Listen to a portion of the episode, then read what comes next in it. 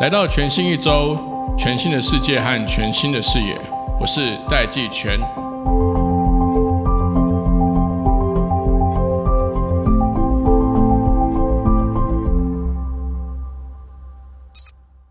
各位全新一周的听众朋友，大家好，我是戴季全。呃，欢迎收听全新一周。我们今天很荣幸邀请到我们台湾生物产业发展协会的理事长李宗熙。理事长你好，主持人好，线上朋友大家好。是，那我们知道李博士同时也是台湾精准医疗及分子检测产业协会的理事长嘛？是的。那其实现在呃，不管是年轻人还是社会精英，大家都很关心生技业的发展。那我想一开始先跟李事长请教。生技业跟医疗业，它虽然听起来好像相关，那其实是两个不同的产业，对不对？是啊，医疗产业基本上就是呃，提供的是医疗服务，是那它比较像是对于啊。当地的一些服务，譬如说国内的服务为主。那至于说生技产业，它就是以生技的发展的一些产品跟它的相关的服务。那这个比较像是药厂或者是生技公司，所以这两个是不同的产业。那生技产业它是一个比较国际性的，对它的产品可以到全世界各地。但医疗服务基本上它还是一个一个一个比较本土为主的一个服务业啊。所以像我们一般。比如说国民或消费者或所谓的病人，我们接触到的其实大部分都是医疗业，对不对？是的。比如说我们去医院或诊所看医生，是这个其实是医疗业。但是医疗的时候，它所用的很多的产品跟服务是是生技业的。譬如说他用的药物，那就是不是医院自己开发，是是那个药厂开发的。对。那他用的一些检验的设备、检验的仪器、检验的试剂，这些都是啊在产业界开发的。那啊，所以我们可以从这次疫情就可以看得出来说，我们台湾有非常好的医生，是非常好的医院跟医疗机构。对，可是他们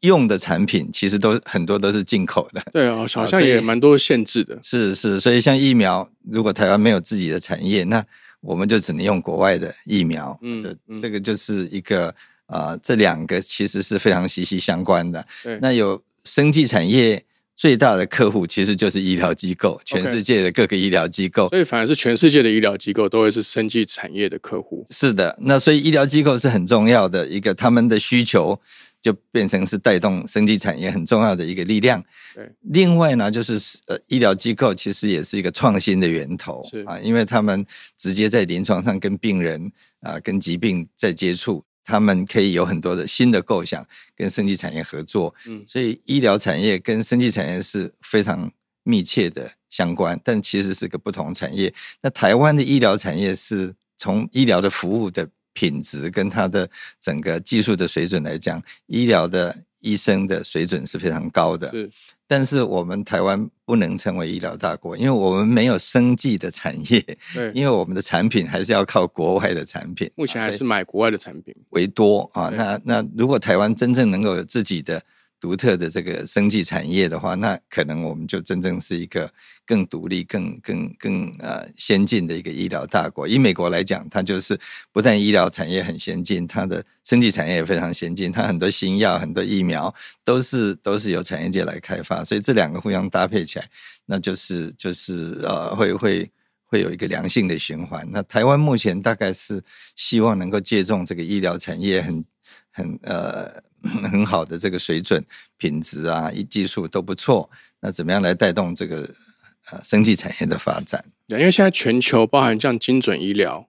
或者是生技，其实好像我几乎每天都可以看到国外的消息，各种技术突破啦、新药啦、新的治疗的疗法啦、医材啦、医药啦等等的。但感觉好像台湾就可能像李想刚刚讲，因为我们大部分都是进口的。那我们我们自己台湾的生技产业是不是还在发展中？就是说，这整个国际快速的这个技术进展，你让可不可以先跟我们分享一下？你在全球在生技产业这块，它的这个日新月异的技术，有看到哪些重要的趋势或是重要的突破？其实最重要的，我认为是在基因的科技方面。是，比如说这一次大家看到疫苗，就是用 mRNA，对，它是一个，它是一个啊。我们的啊核酸，核酸其实就是基因的一部分啊，所以这这这这个这个产业的发展啊，这这这些技术一系列技术发展，包括细胞治疗、基因治疗啊，它的呃相关的这些产品跟它的检验啊、分析啊、定序。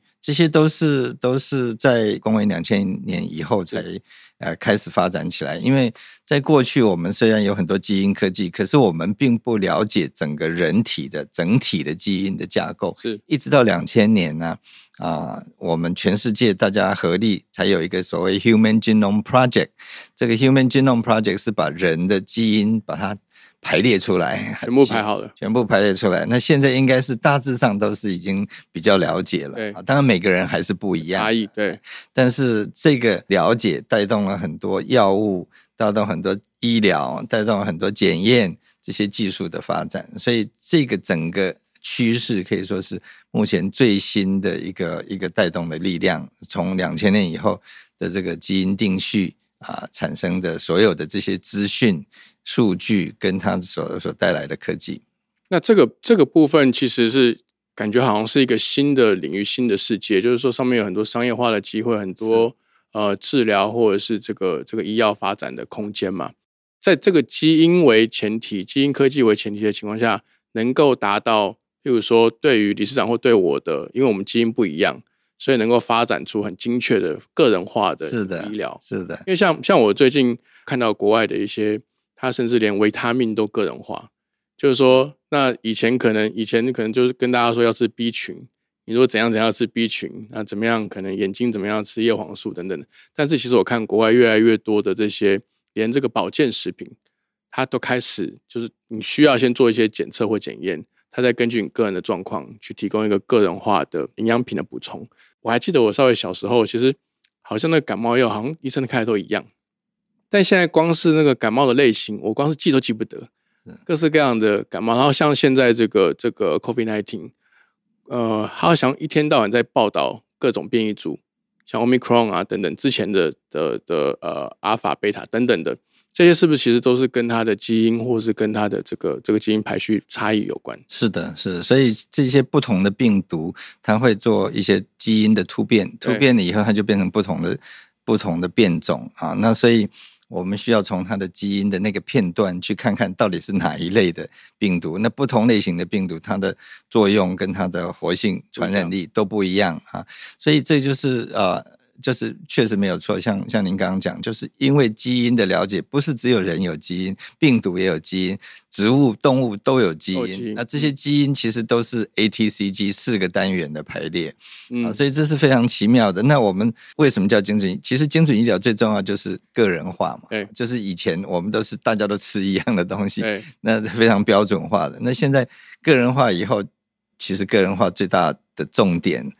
就是基因的检验、基因的了解、基因的不同，那它会反映出你很多不是只有先天的，还有后天的，所以我们也要搭配后天的一些状况，所以会了解你的，比如说从基因的检验，再加上我们对于呃过去的病病例。呃，疾病的历史，再加上你的生活形态，譬如说啊，你你是不是天天 很熬夜啊？等等，这些数据加起来，那就会形成一个精准医疗。那我们的疾病也好，药物也好，就会更个人化、更更准确哈，而不是说一体适用。那譬如说像您刚刚讲的感冒，那最明显的现在应用精准医疗最多就是癌症。对啊，癌症其实是一个。细胞不断的分裂，那它这个分裂变成一个肿瘤。对，那这个分裂的原因就是因为它的基因坏掉了，它某一个基因有了突变啊，某一个基因或某一个基因在某个位点有突变，那这个突变的不同就形成它各种各样的癌症。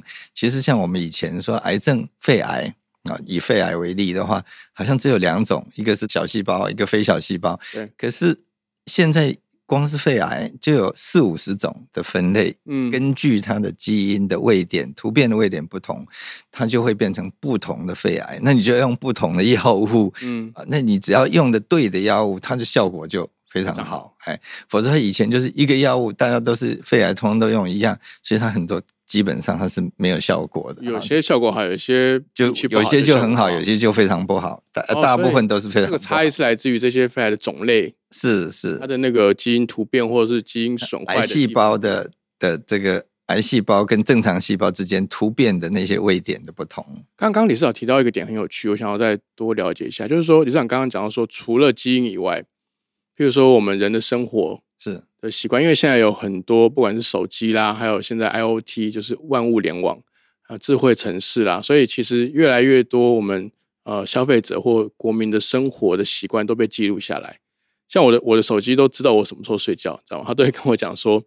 你这一周的睡眠时间太短。然后像我的 iPad 会告诉我，荧幕使用的期间怎么样。那那因为我在跑步的时候，其实我的手机都会去记录我一天走多少步。所以是不是这些除了已经生病之后去看医院，其实在日常生活里面结合这些数据或生活习惯，甚至是饮食，它都可以让这整个这个呃医疗更精准化、更个人化。是的，所以这个就是我们平常讲比较广义的精准医疗。比较广义精准医疗，当然就不是只是谈基因跟药物，而是是它会涵盖到你的整个生活形态、过去的病例，所以它会需要这些 device 来来做记录。那所以它的数据就非常重要。是我们的病例也很重要，所以啊、呃，因为要谈生技产业嘛，那其实这个就是一个台湾的一个一个机会了是啊，就是说台湾啊、除了医疗水准很不错啊、医生很优秀之外，我觉得我们的譬如说全民健保，因为已经很多年了，是那大家就有很多很多的病例记录在上面。我们知道一个人从健康到生病到治疗到恢复到到到老化，这些数据就变成是我们可以从很多人的数据里头去找出它的一些方向。是那这个就变成是一个生医产业开发新药也好，开发新的治疗的方法哦，的一个很重要的一个源头。很好的一个基础。是，所以根据这个数据呢，尤其是健保啊、台湾的健保数据啊、是比较完整的。在在国外很多都是看医生，就是在不同的地点，那不同的保险给付，所以它的记录是非常片段的。那台湾的记录呢，是可以可以跟踪，可以呃随着时间去去延伸的啊。那这种数据在国际上是比较少的很。珍贵的，所以我们政府也在推动所谓精准，不止精准医疗，也精准健康、啊嗯就是说怎么样利用这些数据，能够让帮助我们的呃国民，甚至于全世界的人，能够得到更好、更精准的医疗，更个人化的医疗，呃更对个人的这个健康也能够呃能够提升。包括您刚刚讲的，就是说不要天天熬夜啊，等熬夜等这些提醒我更好的生活品质。啊所以广义的精神医疗其实是涵盖了很多 ICT 的产业，也就是通讯资讯产业嗯的一些优势。那这个呃，除了我刚刚讲全民健保是一个台湾的优势以外，其实台湾过去在电子资讯产业也非常的不错啊，也有很好的基础。那这两个如果能够结合在一起，这个医疗机构结合在一起的话，那这个也是一个台湾发展的一个优势了。好的那利基对是，所以我们以前也有跟政府提过，就是怎么样能够利用这个机会，那把台湾发展成一个亚太地区的癌症的精准医疗中心。嗯所以很多像我们现在有有一些病人会到美国去，譬如说 Mayo Clinic 啊，MD Anderson。对对对，那我们如果能够变成是亚太地区，很多人到台湾来台湾来做来做这个癌症的精准治疗，那这个是一个，它就会带动很多的。很多的力量。所以刚刚我稍微小结一下，理事长刚刚讲到台湾有几个优势或是一个好的利基点，包含说两千年以后整个基因定序或基因相关的整个新的生计的发展空间是被打开来的，这第一个。那第二个当然台湾有非常优秀的这个医疗服务跟医生。那第三个是台湾有很完整的这个健保资料。第四个是台湾有很强的 ICT 的这样子的一个一个产业，就是相关产业的背景，能够在这个新的时代的这个精准医疗的需求上面扩大为精准健康，从整个人的这个这个生命历程或他的数据的收集，甚至是预防重于治疗，这个其实都是台湾有的有的好的优势。但是但是有一点我想要特别拉出来请教李市长，就是说我常常听在医疗圈的朋友，他们会说台湾的生计可能是个产业，在全球都是个产业，但台湾的医疗好像不是个产业。台湾的医疗好像，当然讲的比较直白一点，好像我们台湾的医疗，它是不是肩负着一个社会福利的责任或工作在，所以让我们的医疗其实不太能够商业或产业化。是的，那这个当然就是呃，大家很熟悉的全民健保的一个一个概念啊，就是说它是一个社会福利的概念，对，所以我们台湾的医疗法啊，都它的规定就是医疗机构是不能够变成是一个公司，它不能以赚钱为目的。呃所以这个在这种情况之下，当然啊，它有它的优点，嗯，但是它也有它的缺点。那很多国家它是把它当做一个产业，比较产业化。你也可以当非盈利，也可以是盈利，但是它会有另外一个机制，专门来补助、帮助这些比较弱势的是团体。那这个是两种不同制度之下的一个冲呃，嗯其实它就它就是另外一种制度了哈。那各有优缺点。不过，如果说从要发展产业的角度来讲，那当然是在一个社会福利的制度底下，其实它的产业是比较难发展的、啊。嗯那它的是不是能够持续的 sustainable？那啊、这个是一个大家比较担心的。对，啊，就像健保的一样，每过不久就经费就不够了，过不久经费不够对，那这个是不是一个一个最好的方式？这个大家可以来讨论的。那有很多国家，它是先把一些周边的医疗先把它产业化，譬如说啊。长照，譬如说检验，譬如说洗肾，譬如说这些啊健检这些啊，它先让它非常产业化啊，这样子的话，它就可以先带动一些产业。那譬如说，我常常看到台湾，其实我们的长照政府非常积极在推动，政府也也准备花很多钱。对，政府花很多钱，其实就是一个社会福利的概念呐、这个政府支出嘛但，是，但是提供长照的这些机构，现在也大部分都是限制为非盈利的机构。嗯嗯，那我是觉得这个其实是你你政府花钱，其实它有很大的主导的力量，你可以去你可以去去去帮助一些比较弱势的团体，但是提供服务这些机构，事实上是可以让它产业化。嗯，那这样将来的这个长照就不会非常社会福利的长照很容易比较平庸化，对，然后大家都是类似相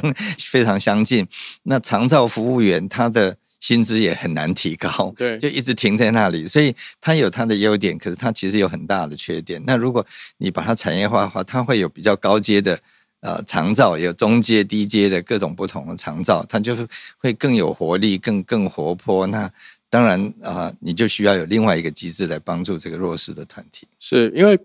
呃，就我了解啦，大概全球几个主要先进国家，其实包含日本、美国或欧洲几个国家，他们的医疗支出占 GDP 大概都有七八趴，甚至甚至有快十趴，对以美国来讲十三对趴，，是非常高的。但台湾的医疗支出台湾医疗支出大概是接近六趴，接近六趴，六趴，它是有逐年增加，因为这个看起来，当然，当然我不是这一个这个行业的专家，只是说我在看这个数字的时候，我就会一直去怀疑，就是说一一整个国家，一方面是看它的支出占 GDP 的占比，台湾其实是偏低的；第二个是看它说这个支出的来源，台湾大部分都是国家支出，所以我是从这两个呃点来去定义说，其实台湾的医疗业还不是一个产业，它其实比较像是一个巨型的国营事业，这样。是就是说国家有高度管制，那国家有社会福利的目的，那尽可能的让大家都可以享受便宜好的医疗品质。可是这个的代价就是它有很多先进的，或是整个自由市场新药啊、新的疗法，可能可能在发展上或进口上就会受比较多的限制。对那但刚刚理事长提到说，但生技其实是个产业，但生技业又以医疗业为客户，台湾这样的结构是不是会造成台湾生技业在发展的时候会比较辛苦或比较困难？确实是会啊，因为我刚刚讲到医疗业其实是生技产业的最大的客户，是那所以他我们需要了解他的需求。那他另外一个就是他也是一个创新的源头。对那这这个如果他不是很产业化的话，它它的他的情况就是，譬如说以现在来讲，医院跟医生他们很喜欢做研究，也有兴趣做研究。一个原因是因为现在健保没有什么空间啊，对所以既然是健保给付，就是他希望做一些研究。可是这些研究呢，动机还是在于发表一些论文，或者是说呃，让他的评评鉴可以更好一点。那可以鉴宝可以多多一点给付，但是相对来讲，它的诱诱因是非常的小。嗯那这个诱因如果更大的话，如果医院可以产业化，这个诱因的拉力就会更大。那合作的这个机制也会不同啊，大家的合作就是真正为了开发新的产品，而不是只是为了研究而研究。哦，嗯，这个这个这真的诱因强弱真的是不同等级的啦。是是，那那我再进一步请教一下理事长，像我们一般的商业机构，譬如说像苹果、Google、微软，甚至台积电，他们的这个投资额都非常大，就投资在研发上面。那他们会这样做，原因是因为他要跟其他的竞品竞争嘛。他们竞争最大的利器就是产品要差异化，要更进步，所以他们其实每年都花很重要的这个心思，经营团队、董事会都会去决定投资的方向、投资的额度，甚至把投资的这个这个这个效能、投资的这个 ROI 或投资的这个策略正确与否，作为他们 CEO 的这个检核检测的标准。那我们台湾的医院是是可以投资生技产业的吗？啊，台湾医院本身自己用自己的资金，当然是可以再再去投资买新的设备或仪器购买，但是它还是一个，它基本上是一个非盈利的机构，对啊，所以它它并不是像一般公司，投资人可以去投资医院，对，那投资医院之后，他如果赚钱，投资人会有回收，对对对，这就是为什么他愿意去投资，没错没错。那所以这个就是一个比较像是公司的形态，是，但是台湾的医院是是没有办法这样，所以一般投资人。不管大投资人、小投资人，他是没很难去投资医院。他是我好像不能买台大医院的股票嘛？他们当然是不行，不行，没有没有这样子的这个机制嘛？对啊，所以他既然是个非盈利机构，他的他的财产，他的所有的将来的归属，如果他。啊，解散了，那它是归属地方政府，它的累积财产，它将来不可能变成是投资人，然后能够获利的任何东西，所以这个机制其实可能很多人不了解，不过事实上它是这个障碍在里头，是是。那这样会不会以台湾的例子而言，这个会不会某种程度上影响了台湾生机业的发展？是会的，所以很多台湾生技产业的在台湾的啊发展，大家都是。基本上认为在台湾 不是真正的市场，因为台湾只有一个客户，就是全民健保啊，他要不要给付，决定了你这个产品能不能够出去。其他的产品真的非常非常不容易啊，所以台湾比较像是一个试炼的啊练兵场，试验的地方。呃，练兵场之后，你要其实真正产业要发展，一定是要国际化的。嗯，那如果要像。台积电这样有带动力量，它也一定是要国际化的。那当然只靠医院是不行，医院那基本上还是服务台湾的民众。那要能够有经济带动力量，它还是要靠产业。是啊，像大的药厂，那它它是服务全球的。台积电服务全球的，嗯啊，Google 啊，Apple 啊，这些都是大产业。对，这个才是真正有带动经济的力量啊。所以我们啊，有时候会把这两个混在一起。嗯，所以如果医院医疗机构能够更产业化。那我想对产业的发展当然是会有帮助的，不管是从创新，从它的市场带动力量哈，包括医院本身的发展都会有更大帮助，医院就会变成更国际化的医院。嗯嗯嗯，就像刚刚李长前面提到的，我们如果借鉴国外的发展经验，是可以从周边的，刚刚李长提到喜肾啊、长照啊，先让它市场化、产业化。那另外一个是李尚也提出一个愿景，就是说。台湾其实可以成为整个亚洲地区癌症检测的一个一个中心，癌症的精准治疗的一个精准医疗的中心，包括检测，包括治疗，完整的。那如果我们要建立这样的一个生态系，理事长看到这个生态系的它的这个轮廓，或者是这个完整的医疗跟从检测到治疗，它这个生态系大概会长什么样子？它基本上还是要有医院，因为它是一个医疗中心嘛，它还是有医院。可是它必须要有很多新的技术啊，包括新的产品，比如说药药物治疗的方法、检测的方法、基因定序的方法等等的大数据的分析的方法、AI 的的加入，那让让这些医生可以做最好的判断，所以它的医疗效果是最好的，是啊，是国际知名，而且它有很多新的医疗，它当然也是可以把国外的一些药物。啊，药厂吸引到台湾来，嗯，一起合作，嗯嗯嗯，它还是一个需要一个比较完整的生态，而不是只有医疗机构。那这个这个会需要我们政府在政策上面有什么样的理解或配套吗？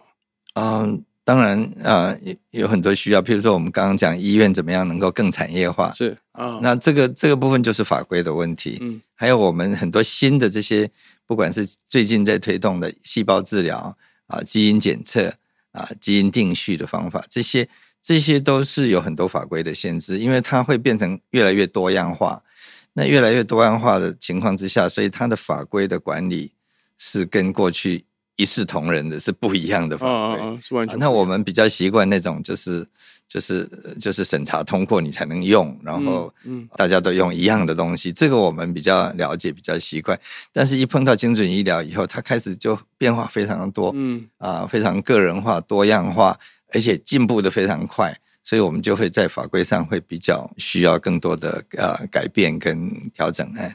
我记得我小的时候啊，好像常常都会听到长辈们都会希望去大家去当医生。那后来我慢慢变大之后呢，就越来越多同学或者是可能到国中、高中就开始越来越多说啊，以后毕业要去台积电啊。我在大学的时候，其实年轻人他甚至去台积电啊、联发科啦，他就其实有时候越来越多优秀的人才，他当然会，我觉得我也不可讳言，台湾现在在少子化嘛。那这在整个人才的诱因上、人才的培养上，我们生计要发展一个产业，或是我们的医疗业可以逐步的产业化，或是阶段性产业化，在人才的部分，李市长有没有什么看法或建议？对，我想，我想现在的社会比较比以前当然进步很多，是，所以。像最近可能也有一些有一些年轻人希望去当举重选手，因为奥运郭姓城的关系 啊，所以我想这是好现象，因为其实条条大路通罗马，错没错，所以每一个行业都有很好的机会，这是好现象。不过就生医产业或生技产业来讲，其实它的人才其实是是不容易养成的。对，那啊，现在台湾当然有一阵子我们也非常积极在培养生技的大学。毕业的这些学生哈，包括呃医疗或护理的人员，对，那这些的培养是足够的。我认为在台湾基础的人员是是素质也够啊，那能力啊各方面都不错，质量都。但是但是要发展产业，其实它更需要的是这个资深的、有经验的这些领导人才。嗯，那这些人才在台湾就比较不够啊。就是以生技产业来讲啊，它很多需要在产业界的经验。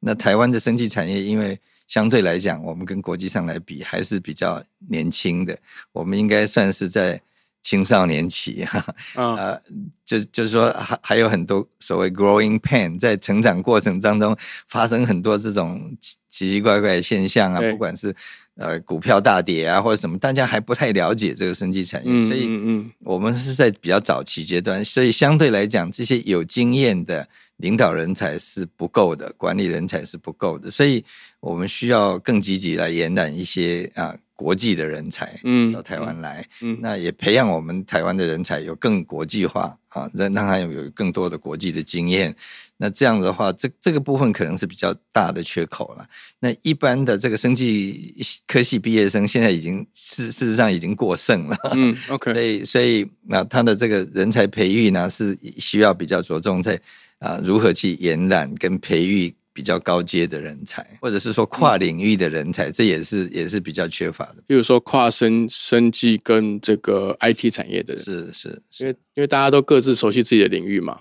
那这个现在目前进入一个跨越整合的，其实从 IT 的 IT 的人才去理解整个医疗业或生技业，它的本质跟它的专业是一个重要的环节，或者是生技业的人才要去了解。现在 IT 有哪一些进展或技术可以协助生技业怎么样发展，是一个重要的人才交流。那刚刚李市长讲，其实更偏向是从个宏观的角度来来把整个产业发展起来为目的，去延揽国际的人才。当然，我们内部的这个整个运作也要更开放，法规也要更能够更适应这个精准医疗的这个这个发展趋势。是，其实生技产业跟我们过去熟悉的产业，譬如说像。啊，半导体或电子产业其实非常不一样，是因为台湾过去的产业就是所谓 business of engineering，对，它是一个工程的产业。对，那生技或生医产业其实它是一个 business of science，嗯，一个是科学，一个是工程。对，那。大家都知道，科学先有才会有工程，因为你科学确定了以后，工程其实着重在它的量产，没错啊，生产跟它的应用。是的，那科学是在发明、发现很多新的东西。那生医产业基本上是是比较是 business of science，所以它的风险相对的高，难度相对的高，嗯啊，它的它的时间相对的长啊，所以所以大家比较不习惯做这种。啊，产业的的支撑跟投资哈，就是比如说风险就很高，没错，不容易成功。对，那现在很，我们如果是啊，business engineering，基本上如果你那个方向是对的，你的上对的那班车，大家都可以赚钱。对，可是生意不是，生意是十个里面有九个失败，只有一个赚钱。可是那个赚钱赚非常的多，嗯，所以这个是两个非常不一样的产业。是，那如果我们啊，不管在法规上，在大家的训练上面。跟投资方面都是需要做一些调整。那如果这个能够调整，我们才有可能发展更未来的这个生意产业。好，那这个就是另外一个大课题，因为这个整个从风险投资啊，台湾的资本市场其实也需要很多的变革跟进步，确实才有办法来支撑各个产业，呃，有更大额、更能够做风险管理的投资的这个需求，然后也能够创造出更多的机会给我们的下一代。今天非常谢谢李东熙理事长来到我们全新周的节目，谢谢理事长，也谢谢谢谢各位听众朋友，谢谢。谢谢。